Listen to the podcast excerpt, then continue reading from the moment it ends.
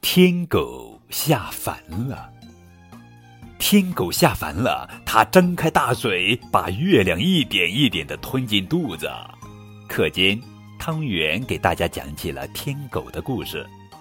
大头儿子害怕的问：“天狗到底长什么样子啊？”它的嘴巴又大又宽，像血盆似的；牙齿又长又尖，像刀子一样。它还会变成普通小狗去接近人，害人。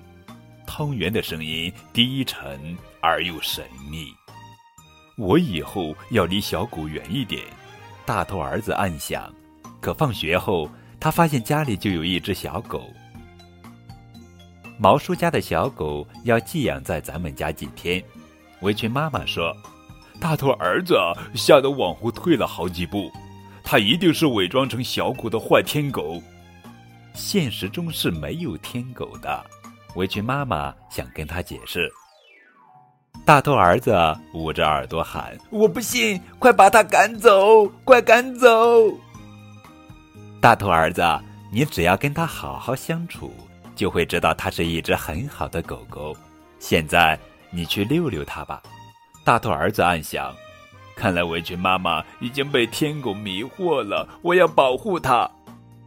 好吧，大头儿子不甘心的带着小狗来到了树林里，他边走边满怀敌意的说：“坏天狗，我可不怕你。”这时，树丛中传来了一阵怪响，突然跳出一只凶恶的狗，它张着大嘴向大头儿子冲了过来。